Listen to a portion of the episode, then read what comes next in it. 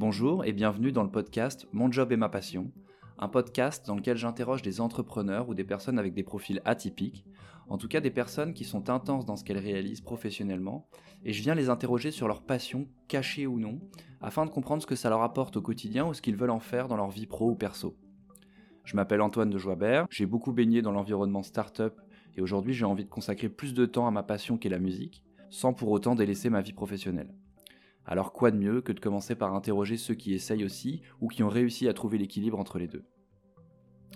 Pour cette première, j'accueille Damien Morin, un jeune entrepreneur au parcours déjà riche, d'abord fondateur de Save, une société de réparation de smartphones qui a connu une croissance fulgurante, puis des défis multiples qui l'ont poussé à la restructurer pour la sauver et enfin la revendre. Aujourd'hui, il est fondateur de Mobile Club, un service de location de smartphones qui cartonne, une aventure beaucoup plus posée que la précédente, mais pas moins ambitieuse. Damien a accepté de nous parler de sa passion pour la techno et du temps qu'il arrive à y consacrer à côté de son aventure entrepreneuriale. Alors, pour ce premier épisode, je tiens à faire plusieurs petites excuses. Euh, déjà pour ceux qui ne sont pas connaisseurs de la technique euh, en production musicale, on aborde plusieurs termes techniques que je voudrais ici expliquer. Alors la prochaine fois, je, je l'expliquerai pendant l'enregistrement, mais là, je ne veux pas couper notre conversation avec Damien. Euh, on parle d'abord d'Ableton. Ableton, c'est un logiciel de MAO, de musique assistée par ordinateur. C'est le logiciel qu'utilise Damien pour produire de la musique. Euh, voilà, c'est bien de préciser euh, ce que c'est parce qu'on ne le fait pas pendant l'enregistrement. On parle à un autre moment du kick. Le kick, c'est tout simplement la grosse caisse dans un son techno ou hip-hop ou dans d'autres styles musicaux. Ça marque le rythme du morceau. c'est le boom boom que tout le monde connaît. Hein. On parle de layering très rapidement. Le layering, c'est le fait de superposer plusieurs instruments pour leur donner du corps, euh, pour, leur donner plus de présence dans le morceau. En l'occurrence, ici, on parlera du fait de, faire du layering sur les kicks, donc de superposer plusieurs kicks dans un son techno, ce qui se fait beaucoup aujourd'hui. Et pour finir, on va parler de mixage et de mastering. Alors le mixage, c'est le fait de régler chaque piste euh, ou chaque instrument de votre morceau pour que tout sonne bien ensemble. On compare souvent un morceau de musique à une photo de famille quand on le produit. Euh, sur laquelle chaque membre doit trouver sa place euh, sans en cacher un autre. Et ben, le mixage, c'est exactement la même chose en musique. Euh, on essaye de faire en sorte que chaque instrument trouve sa place dans le morceau sans effacer la sonorité d'un autre. Et enfin, on aborde le mastering. Et le mastering, c'est tout simplement un coup de maquillage, un équilibre qu'on donne au morceau fini pour qu'il sonne bien sur tous les supports. Donc que vous l'écoutiez dans vos écouteurs ou dans votre voiture, on veut que ça ait à peu près la même sonorité, euh, qu'il n'y ait pas des, justement des sons qui disparaissent euh, en fonction du support qu'on utilise. Voilà, donc j'ai conscience que la qualité du son de ce premier épisode est plus que moyenne. Euh, malheureusement, le deuxième sera dans la même, dans la même qualité parce qu'il est déjà enregistré, mais je vous promets de m'améliorer. Pour finir, c'est bien entendu moi qui réalise la musique du podcast et je serai ravi d'avoir des retours à ce sujet. Merci pour votre temps et votre écoute. Maintenant, place à l'épisode avec Damien. Très bon épisode à tous.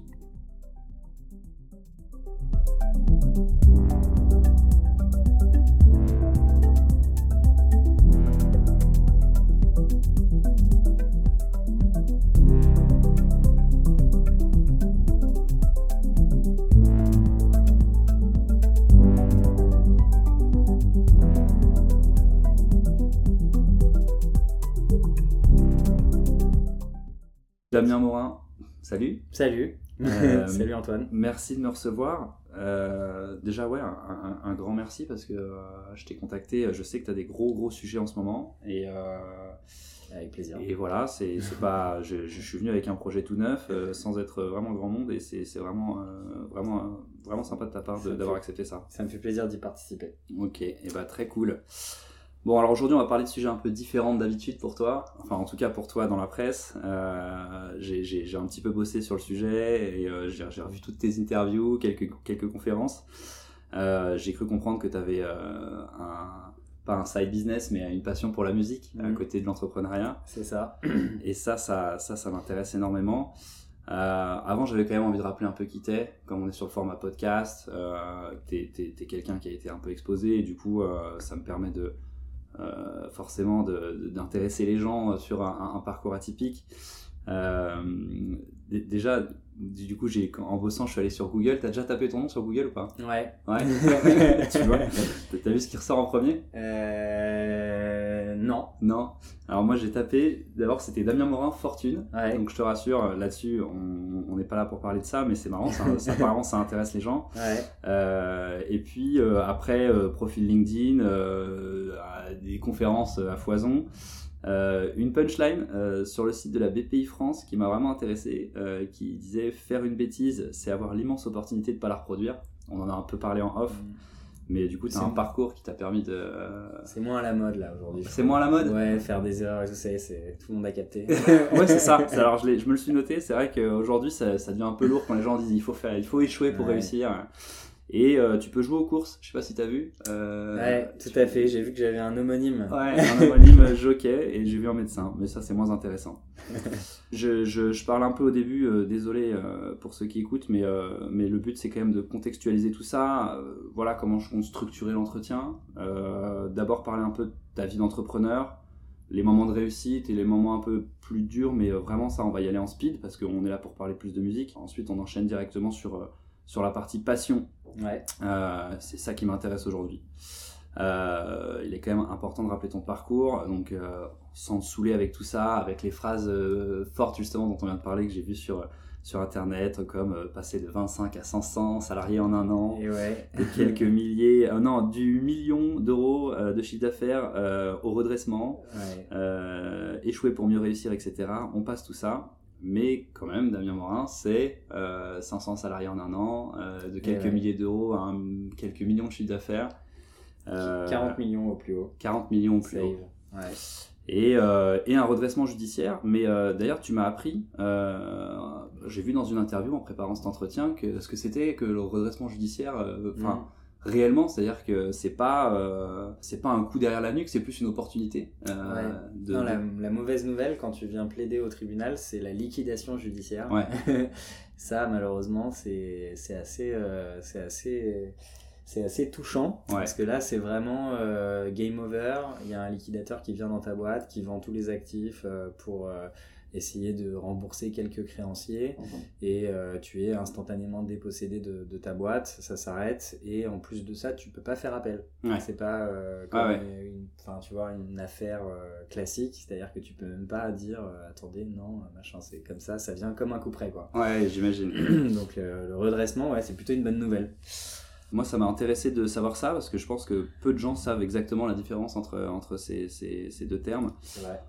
Donc voilà, de toute façon, les gens iront voir euh, s'ils ont besoin de savoir euh, qui t'es. euh, t'es quand même. euh, enfin, la partie save, c'est que ça, ça reste une belle réussite parce que, parce que t'as as, revendu cette boîte.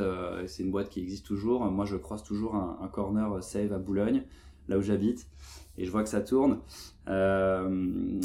Du coup, aujourd'hui, Beat Club, deuxième boîte, deuxième expérience, plus d'e- plus d'expérience, Carrément. moins Ouais. d'erreurs, et, et, et tu me disais plus, plus soft. euh, Ouais, rien à voir. Bah, d'abord, euh, donc on peut peut-être rappeler un peu ce que je faisais. Ouais. Euh, donc, je fais de la location de smartphones pour les particuliers et pour les entreprises, euh, avec un service tout en un qui inclut de la flexibilité. Le client peut changer de smartphone quand il veut, une assurance vol et casse en cas de problème, et des prix qui sont du coup assez agressifs puisqu'on, par exemple, on loue l'iPhone 12 à partir de 23 euros par mois.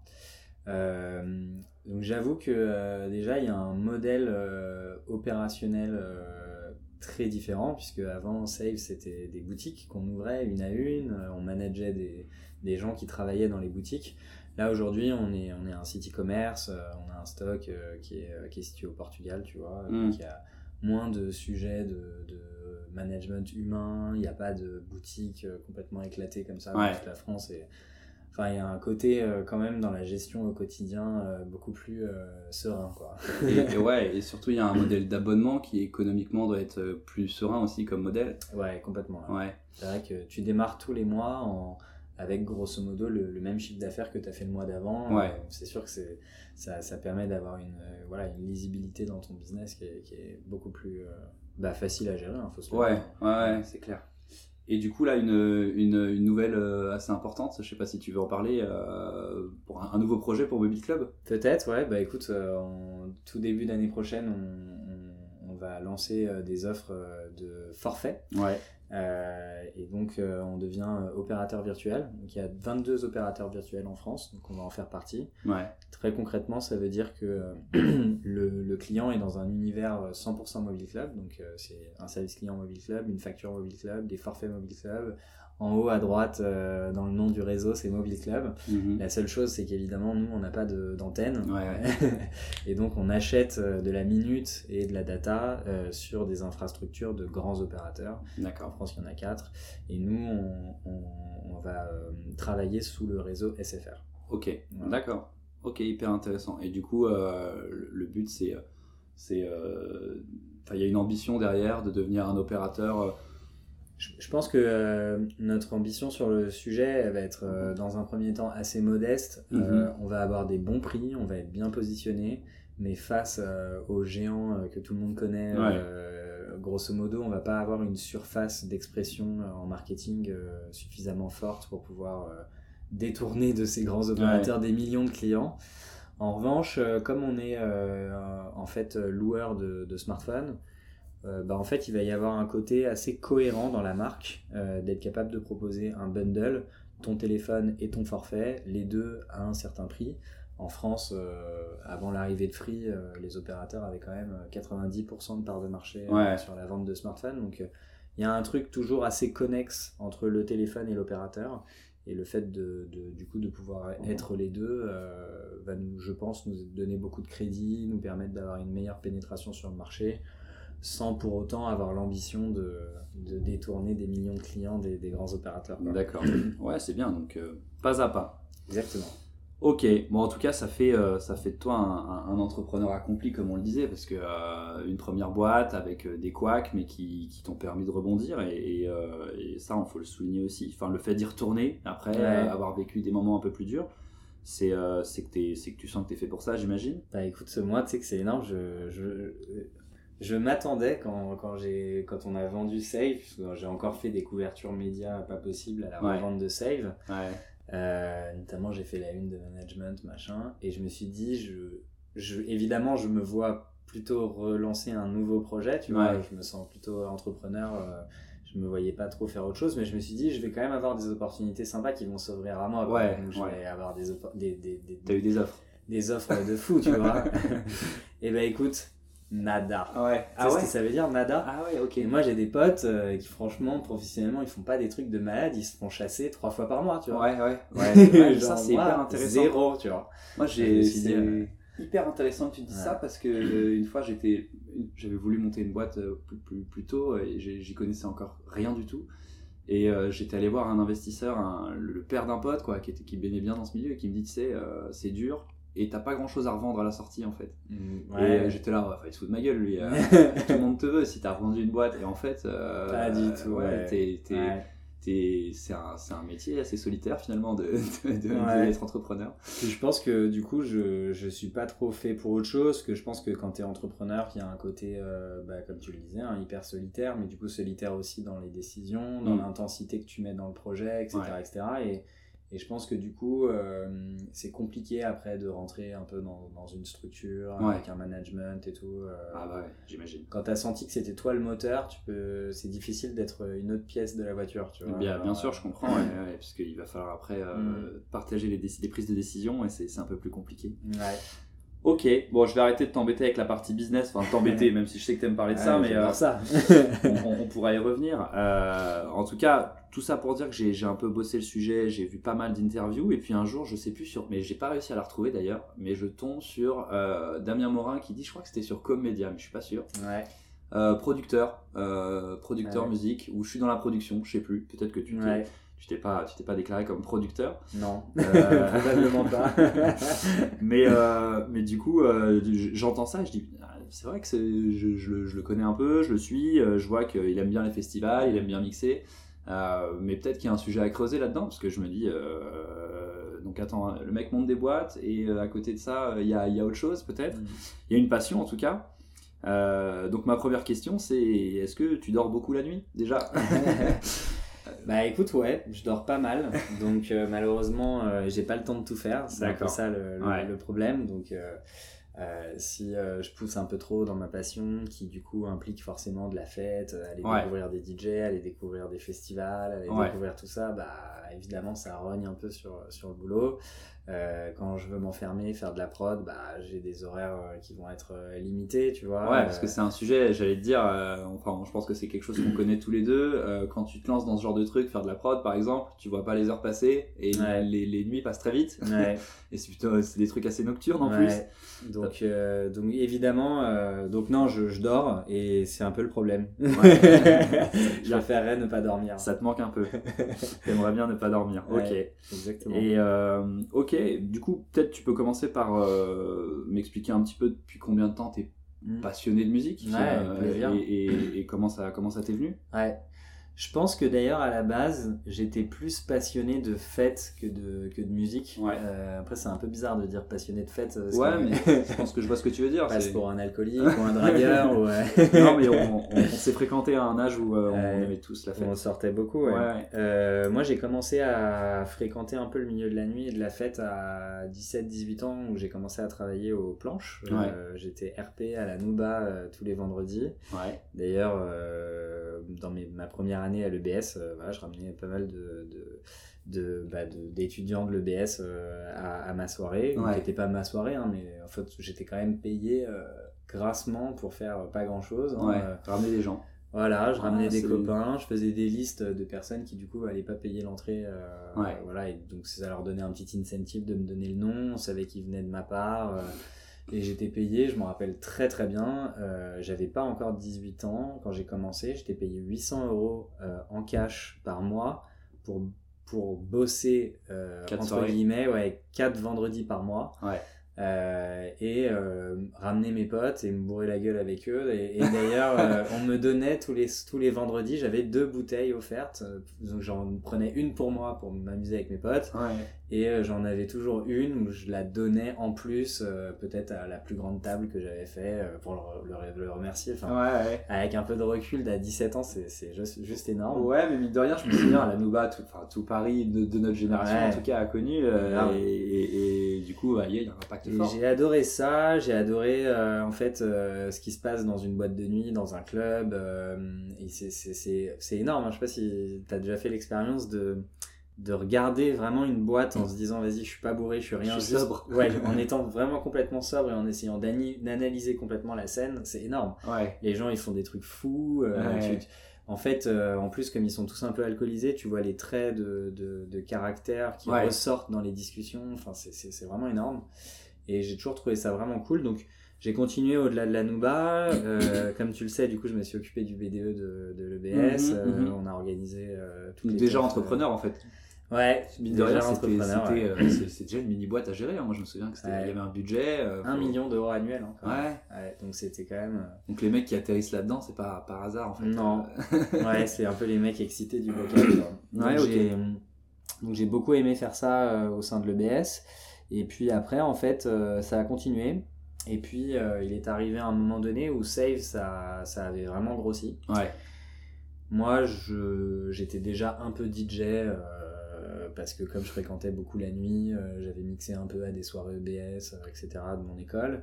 Et, euh, et en fait, euh, je me suis rendu compte que j'arrivais plus à bien interagir avec, euh, avec la fête. Ouais. Parce que être RP quand t'as une boîte de 500 personnes, c'est ridicule. Ouais. ouais. Euh, être orga, c'est un job à plein temps. Enfin, tu vas vraiment organiser toute la soirée de A à Z, avoir la les prestats, les les trucs, les prestats, le personnel. Enfin, vraiment, euh, opérationnellement, c'était trop gourmand. Et j'ai eu cette idée de continuer à interagir avec la fête euh, à travers la musique. Mhm. Et c'est à peu près à la même période où j'ai vraiment découvert un style de musique qui, euh, qui m'a qui m'a vraiment euh, donné envie de, de diguer un peu plus loin. Euh, qui est le moment où j'ai découvert la techno, Ouais. euh, qui est le moment où d'ailleurs beaucoup de gens à Paris ont découvert la techno. Ouais. hein. J'allais te demander, tu l'as découvert en France ou c'est via Non, des alors, voyages? Ouais, j'ai fait un voyage à Ibiza. Ouais. Bon, c'est le truc un peu classique, hein, mais c'est vrai que ouais, mais tu prends une claque euh, énorme. C'est des clubs de 5000 personnes où les gens ils sont tellement chauds qu'ils se jettent les uns sur les autres, littéralement. Euh, des shows, des lights, euh, meilleur sound system du monde. C'est-à-dire Ouais. vraiment, te- t'écoutes de la musique euh, normalement et le jour où t'es là dans ce club avec ce sound system, juste le son. C'est plus la même. Ah ouais, il sonne complètement différemment. Ouais, ouais, ouais. Plus, euh, voilà, euh, l'alcool euh, et, et le reste. Enfin, tu vois, genre, tu t'es dans un univers. et là, je me suis dit, waouh, là, Ouais. c'est quand, même, c'est quand même fort. C'est fou. Et donc là, c'est le moment où j'ai voilà, j'ai commencé à diguer un peu plus. J'ai joué pas mal de guitare quand j'étais plus jeune. Mhm. Et donc je me suis dit, vas-y, let's go. Euh, Enfin, je suis pas un virtuose, mais en tout cas, j'ai envie d'aller un peu plus loin. Ouais. Et donc j'ai commencé au début bah, DJ. et puis petit à petit, appuyer sur play, c'est plus assez. Quoi, tu Ouais. vois, donc tu as envie d'aller un peu plus loin.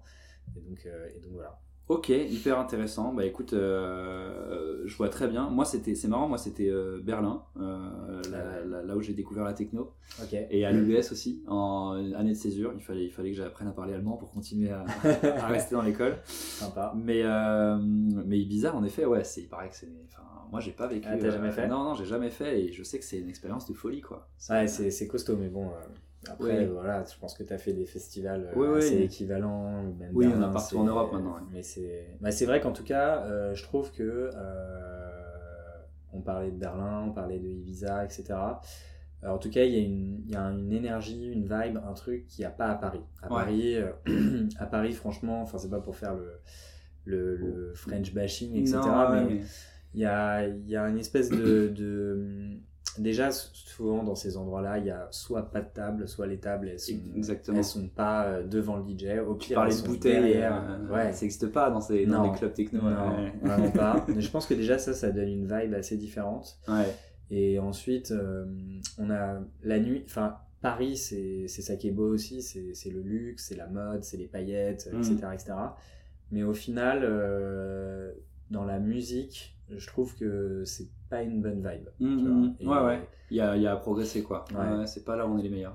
À, à Berlin, euh, les meilleurs clubs, c'est Ouais. des hangars dans lesquels il est difficile de rentrer, même avec des fringues trouées. Euh, et, euh, et à Paris, les meilleurs clubs, c'est c'est grosso modo des restaurants où les gens ils viennent quasiment en costume. tu vois, c'est genre juste autre chose, quoi. Ça n'a rien à voir. On aime bien se montrer à Paris, alors que je pense que dans d'autres clubs européens, on y va pour écouter la musique plus. Mm.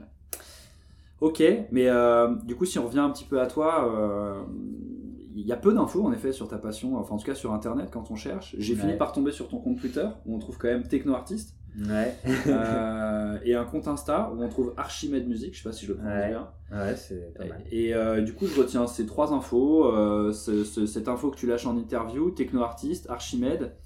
En deux mots déjà, qu'est-ce que tu peux nous dire sur ton rapport à la musique à partir de ces trois infos? Est-ce que c'est il y a, il y, a, il y a une professionnalisation derrière ou pas du tout? Ça reste une- un, lo- un loisir? Bah, y a d'abord la, la première chose, c'est que euh, j'ai je- je- j'ai des ambitions personnelles euh, qui est un qui sont des, des drivers importants dans mon quotidien, Ouais, dans le pro évidemment. ouais, bien sûr. Euh, des envies de réussite, de, de construire de grandes choses, etc. Et je me suis rendu compte que je pourrais pas assouvir mes, mes, mes ambitions dans la musique. Euh, Ouais, ok. je- moi, la musique que j'aime, c'est une musique un peu underground. Ouais. Euh, c'est un microcosme. Je pense qu'on peut faire des trucs incroyables euh, quand on est Michael Jackson, mais Mhm. euh, je pense que à la fois en termes de moyens, en termes de ressources financières, en termes de, de, de diffusion, de niveau de diffusion à un nombre de gens, etc. Je pense qu'il y a un truc génial quand on est artiste. Ouais. C'est vrai que quand on fait de la musique underground, euh, ça, ça matche pas mes ambitions. Ouais, ok. Euh, et donc, euh, du coup, assez vite, j'ai décidé de- de- d'en faire vraiment un truc qui soit une passion et, et- et pas autre chose. Ok. Alors après, le, le problème, c'est que... Ça travaille la passion. bah, ouais, non, le premier problème déjà, c'est que, ouais, c'est que même si c'est une passion, si tu veux faire bah, des, des événements sympas, si tu veux jouer devant pas mal de personnes, etc., etc., bah, ok, c'est une passion, mais Faut bosser, ouais. à côté, il y a des gens qui en font, c'est leur métier. Donc, Mhm. euh, si tu veux, euh, ouais, il faut bosser, il faut trouver les quick wins euh, pour Ouais. euh, perdre moins de temps là où beaucoup, beaucoup d'autres ont perdu du temps. Ouais.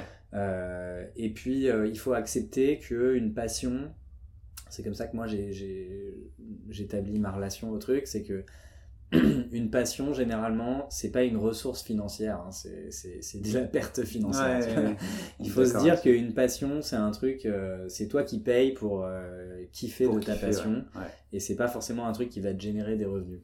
Et donc, si, si tu pars de ce mindset-là, bah, il y a plein de quick wins euh, que tu peux avoir quand tu quand es artiste.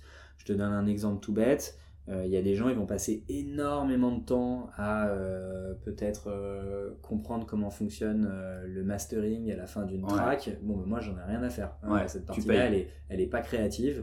Il y a des dieux du mastering, tu vois, ces mecs-là, je préfère payer et euh, disposer de la track. Je suis euh, exactement dans ce sujet-là en ce moment. Tu as dû voir le, le, maintenant SoundCloud, ils font du mastering euh, automatisé. Ouais, mais c'était terrible. Ouais, voilà. c'est moi je quand je mets mes sons sur SoundCloud, maintenant je fais oula. Alors attends, peut-être que c'est moi qui ai mal mixé au départ. J'ai vu un autre tool comme ça, mais mais ouais, les trucs automatisés, c'est pas. Non, ouais, il y a des il y a des gars en studio et d'ailleurs moi j'ai contacté un studio il y a pas longtemps et ça c'est comme tu dis, ça a un coût. C'est toi qui payes hein. Bah, ça va de ça va de 80 balles à à 500. Hein. ouais, à 500 balles, voilà, exactement. Et donc, euh, ça, déjà, tout de suite, tu vois, ça te permet de pouvoir accéder à ça. Euh, par exemple, quand tu bosses sur ta station de travail, euh, bah, tu peux regarder pendant des heures et des heures des vidéos YouTube, essayer de te former, rechercher, diguer, machin.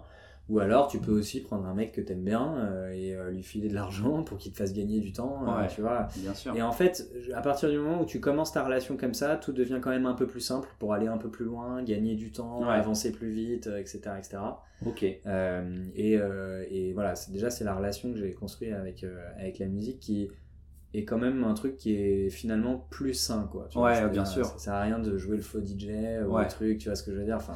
Mais du coup, ton ton dans les quick wins, j'imagine qu'il y a le réseau. Est-ce que tu dirais que ton, tes expériences, ton exposition, ou je sais pas, euh, ton réseau pro, ça t'a permis d'ouvrir de, quelques portes ou ça n'a rien à voir, c'est plutôt ce que tu as fait dans ta vie d'avant? Ouais, non, pas du tout. Je, je... C'est plutôt le monde de la nuit. Par contre, je me dis que euh, si je devenais beaucoup plus connu, ça pourrait. Ouais, tu vois. Ouais. Mais aujourd'hui, non. Je suis pas une star. Non, non, bien sûr. Non, non, mais, euh, non, non, c'est pas assez. Tu vois. Mais si par exemple demain euh, Jeff Bezos euh, faisait de la musique, voilà, évidemment son exposition médiatique serait suffisante pour faire des clair. trucs. Mais tu pourrais avoir une idée derrière la tête. Je te donne un exemple. je vais après toi, je vais interviewer quelqu'un qui s'appelle Stéphane Boucris. je sais pas si tu connais. le PDG d'Excelior, c'est un mec qui avait fait vraiment parler de lui. Euh, il, a, il a été entrepreneur dans le marketing, euh, il a eu un bad buzz à un moment, il a, il a, enfin c'est un entrepreneur accompli et c'est un mec, je vois, il a, dans une interview euh, pour Forbes, il dit, donc le mec lui dit vous montez plein de boîtes, c'est super, et il dit ouais mais je m'en fous, en fait moi ce que je veux faire c'est de la musique. et, et, cinq ans après je crois, il a, il a co-créé la, la comédie musicale Robin des Bois, qui a fait presque un million d'entrées. Et euh, le mec, euh, donc il a, fait, il a pris son kiff et en fait il te dit que l'entrepreneuriat c'était un moyen d'arriver euh, à son kiff et de le financer. Sympa.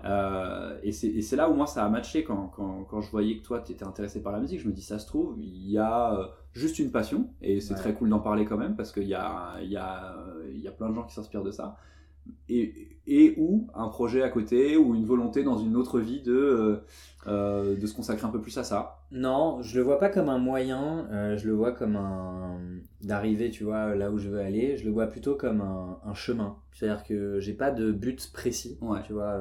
j'ai des buts très précis sur le pro. Ouais. genre vraiment, je, je sais. Et non seulement j'ai des buts, mais j'ai de la visibilité. C'est-à-dire que je sais où je veux aller et je sais que bah, l'année prochaine on fera ça, l'année prochaine d'après, l'année d'après on fera ça, etc., etc. Je, je, je, vois à peu près les étapes. Ouais, déjà c'est bien d'avoir une roadmap comme ça. C'est pas mal, ouais. et ça vient du fait que voilà, maintenant je suis plus expérimenté, etc. Donc euh, j'en, vois bien le chemin. Ouais. Euh, mais euh, dans la musique, j'ai pas spécialement de but. j'accepte que finalement c'est un loisir, voilà. Et, et d'ailleurs, j'accepte que peut-être que demain, si ça me plaît plus ou que j'ai envie de changer d'autre chose, changer de musique ou changer n'importe quoi, je suis complètement libre parce que mm. c'est vraiment euh, euh, du, du, pur kiff quoi. Ouais. T'écoutes, euh, pas que de la techno, j'imagine Non, j'écoute. Bah, j'écoute beaucoup de techno quand même. Mais j'ai des petites périodes. Ouais. et des grosses influences hip-hop partout dans ouais, aujourd'hui. c'est ce que j'allais dire. Mes, mes, grosses périodes, c'est rap, mais c'est plutôt rap français. Ouais, ok. les textes, tu vois. bien sûr. Je crois qu'on parlait de Booba tout à l'heure, par exemple. Ouais, Booba, j'aime bien me ressourcer avec Booba. Ok. Et euh, qu'est-ce que t'aimes dans la techno? Euh, tu parles en termes de style Ouais, euh, qu'est-ce qui te fait, enfin, qu'est-ce qui te fait- fait qu'aujourd'hui tu, tu, tu, tu te mets derrière ton clavier, tu fais de la techno, tu te dis c'est dansant, je vais faire danser les gens ou c'est juste moi, euh, ça, me- ça, me- Ouais. ça me met dans un état second? Ouais, non, les émotions. Enfin, Ouais. clairement, je trouve que la musique, ça, ça, ça déclenche, euh, bah, ça déclenche des, des émotions, euh, une énergie. euh, et d'ailleurs, en fonction de la musique, c'est ça qui est assez stylé, c'est qu'en fait, le DJ, il est. Il, mine de rien, il, il- il gère la foule. Si t'as envie Ouais. de faire ressentir de la mélancolie, Ouais. tu peux. Si t'as envie de faire ressentir de la fête, tu peux. Si t'as envie de ralentir, tu peux ralentir. Si Ouais. t'as envie d'accélérer, tu vois. Il y a un côté contrôle, tu vois, qui est. Moi, c'est ça que je trouve fou, c'est que tu, tu c'est ça, tu tu, tu peux, as un pouvoir de, de, de donner des émotions à des gens. Tu peux vraiment, quand Mm. t'es DJ, tu peux, euh, Ouais, c'est. tu peux faire passer une bonne soirée à plein de gens d'un coup. Ouais, c'est vraiment énorme. Et donc, quand je, quand je, quand je, quand je construis une track, euh, ouais, je me raccroche à ça. Et du coup, j'avoue que euh, ce, qui est, euh, ce, qui, ce qui donne le plus d'émotion, je trouve, c'est les mélodies. Ouais. Donc, même si je produis de la techno, je, je produis quand même des trucs qui sont assez mélodieux. Mhm. Après, ça peut être dark, mais il y a quand même une, mélo- une mélodie. Ouais. Euh, je dis ça parce que euh, moi, ma, ma copine, elle dit mais c'est triste ce que tu fais. C'est Ouais, vrai que moi, c'est ma, musique, elle, parfois, elle est un peu mélancolique. euh, Moi j'aime bien ça. Ouais, moi aussi. ouais, c'est vraiment. Et je comprends. C'est, enfin, c'est parce que tu prends de l'émotion quand toi tu la produis, j'imagine. Ouais. Ouais, Ouais, exactement. C'est là que tu fais les meilleurs sons d'ailleurs. hein. C'est quand toi tu, tu vis quelque chose au moment où tu Ouais. le produis. c'est, Donc moi, mes grosses influences, bon, Tale of Us Afterlife euh, Ouais. à fond, euh, Adriatic, euh, tu vois tous ces tous ces tous ces DJ là. Ok. voilà, c'est pas les Jeff Mills, euh, les Nina Kravitz. euh, Non, c'est un peu trop techno garage Ouais, ça pour ouais, moi. C'est un peu trop. euh, Je comprends. C'est la machine à laver quoi. Tu vois. C'est autre ambiance. Ouais. Et je suis un peu moins euh, banger, euh, tu vois, euh, comme un Solomon ou un truc comme ça. Ok. y a, je trouve qu'il y a un peu moins ce côté mélancolique et il y a un peu plus un truc de. Euh, ouais, j'ai envie de, j'ai envie de faire la fête. Tu ouais. vois. euh, ouais.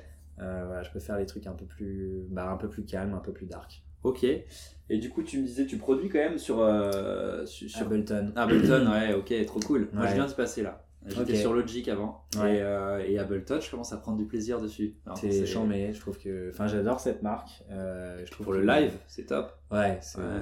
Bah, en fait, ce qui est bien, c'est que euh, ce- ce- cette fameuse vue live, au Ouais. lieu de commencer direct avec euh, ta track, en, euh, en fait, ce côté live te permet de très vite chercher des idées en fait euh, pour, ton, pour ton, ton morceau.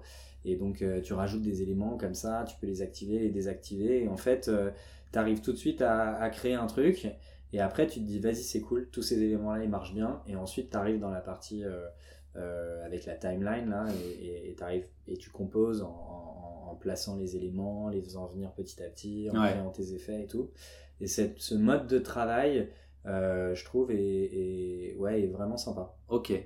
Euh, ouais, du coup, euh, quand tu, quand tu travailles, tu commences. Enfin, j'ai vu que sur, euh, sur internet, sur, sur Insta ou je sais plus, tu parles de mélodique techno. Ouais, Euh, du coup, quand, quand tu commences une track, souvent tu te dis, je vais commencer par une mélodie. ouais, direct. Ouais, jamais de la percu, jamais de la, de la une rythmique particulière. Non, les mélodies, mais j'aime bien commencer par euh, des sons un peu graves. Généralement, je vais commencer avec la basse. Ouais. Une Parce que du coup, ça va être un peu un mix. Parce que partir que sur de la mélo, c'est un peu compliqué quand il n'y a vraiment pas d'éléments. Mhm, Mais le fait de commencer avec la basse, ça te permet de commencer à avoir une sorte de rythmique mhm. euh, et de pouvoir euh, commencer à poser euh, le truc qui va venir bah, euh, supporter la mélodie. Quoi. Parce que pour moi, c'est ça la basse. C'est Ouais. vraiment le truc qui vient supporter le, le- Ouais, bien sûr. la mélodie, lui Ouais, donner plus de forme et, et plus de corps. Et c'est aussi le danger d'ailleurs. Moi je parlais à un, un, un, un mec en studio il y a pas longtemps, euh, je lui demandais deux trois conseils sur certaines prods et il me disait euh, tes lignes de basse, fais gaffe aux fréquences.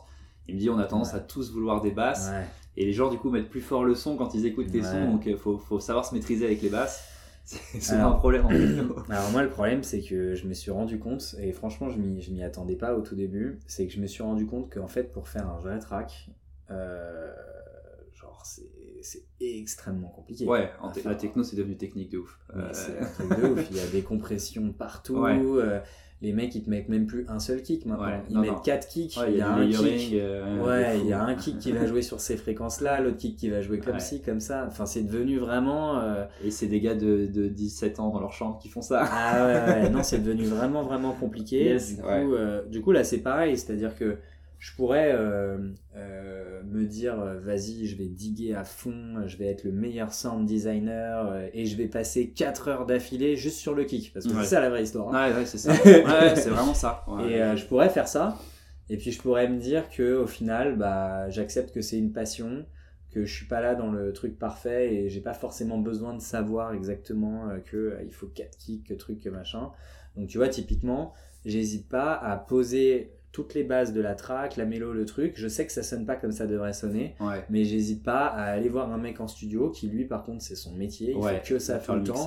Et au-delà même du mixage, il va même m'aider sur les arrangements des, éléments, il va me rajouter un kick, tu vois ce que je veux dire? Enfin, on va, cool. ensemble, on va retravailler un peu le truc pour que ça sonne un petit peu mieux, tu vois. Trop bien, et, euh, et, moi, j'hésite pas à faire ça, comme j'estime que ça reste une passion, que ça, je suis très fine avec le fait de payer pour mon loisir. Ouais, euh, donc je suis aussi à l'aise. Et euh, là où tu as, carrément cerné le truc, c'est qu'en effet, chacun son métier. Il y a des mecs qui sont spécialistes du mixage et du mastering, et moi, je connais des gars qui veulent vraiment en faire un métier, la musique et qui vont voir des gens en studio pour terminer leur track, euh, pour que ça sonne comme ils veulent, quoi. Parce que sinon, en effet, si tu prends le mastering de SoundCloud, euh, les mecs dans leur bagnole, ils vont avoir un kick euh, trop fort, un lead qui, qui s'entend pas, enfin bref. Ok, hyper intéressant. Donc ouais, donc tu fais ça en t'amusant, c'est du plaisir, et après tu vas avoir des pros quand tu as envie d'avoir un rendu un peu plus carré pour pouvoir le jouer en soirée, j'imagine. Ouais, bah tu peux te dire exactement où j'en suis. moi déjà, je, donc je t'ai raconté un peu le parcours. moi, grosso modo, j'ai j'ai découvert vraiment ça euh, il y a, y a 4-5 ans. Ouais. Euh, ça m'a pris euh, une grosse année le temps de me lancer un peu en mode DJ. Mhm. Comme j'ai un gros réseau à Paris dans la fête, bah j'ai beaucoup joué tout de suite. notamment, j'ai été résident d'un club qui s'appelle Mirage pendant donc à partir de 2018, donc pendant quasiment un an et demi. Je jouais tous les vendredis. C'est moi qui qui invitait à chaque fois un autre DJ et tout. Il qui situe où? C'est euh, dans le huitième, euh, c'est collé au. au euh, il y a une espèce de boutique Air France, tu sais, qui fait un ouais. meuble. Euh, ouais, ouais, je crois que je la vois. Je me rappelle même plus le nom de la rue, tu vois. J'allais au club, c'est tout, tête baissée. Ouais, dans le huitième, bon bref. Et euh, donc il y a un club un, vraiment à tonalité techno. Euh, qui fermait euh, hyper tard, genre 7h, 7h30. Ouais. Donc euh, à partir d'une certaine heure, tu pouvais commencer à balancer un peu ce que tu veux. Et donc ça m'a beaucoup plu, c'est un tout petit club, j'ai bien aimé à, à, la fois jouer et le lancer, puisque en fait au début on l'a lancé. Hein, ouais. Et, et ah c'était top. Et puis, et puis le confinement est arrivé. Ouais. J'avais déjà téléchargé Ableton. Ouais. Ça m'avait pris la tête en, en deux minutes. Donc j'avais décidé de pas me lancer dessus tout de suite. Je me suis dit, oula, celui-là, je vais me le garder quand j'aurai du temps. Ouais, ouais, ouais, je comprends. Et alors le confinement est arrivé, donc là c'était blackout total. Euh, je, enfin voilà, c'est-à-dire qu'il n'y a plus aucun loisir, plus de copains, euh, plus de fêtes, plus de trucs. Donc on s'est mis tous à avoir du temps. Et, euh, et donc je me suis vraiment mis à fond dans Ableton il y, a, il y a deux ans. Et quand je dis à fond, euh, moi j'ai maximum 10 euh, heures par semaine à y consacrer. Ouais, Donc il y a des semaines où je vais, y, je vais y consacrer 15 à 20 heures et des semaines où je vais pas pouvoir y consacrer du temps du tout. Trop bien, ok. tu réponds à mes euh, questions en avance, c'est top. non, non, c'est trop bien.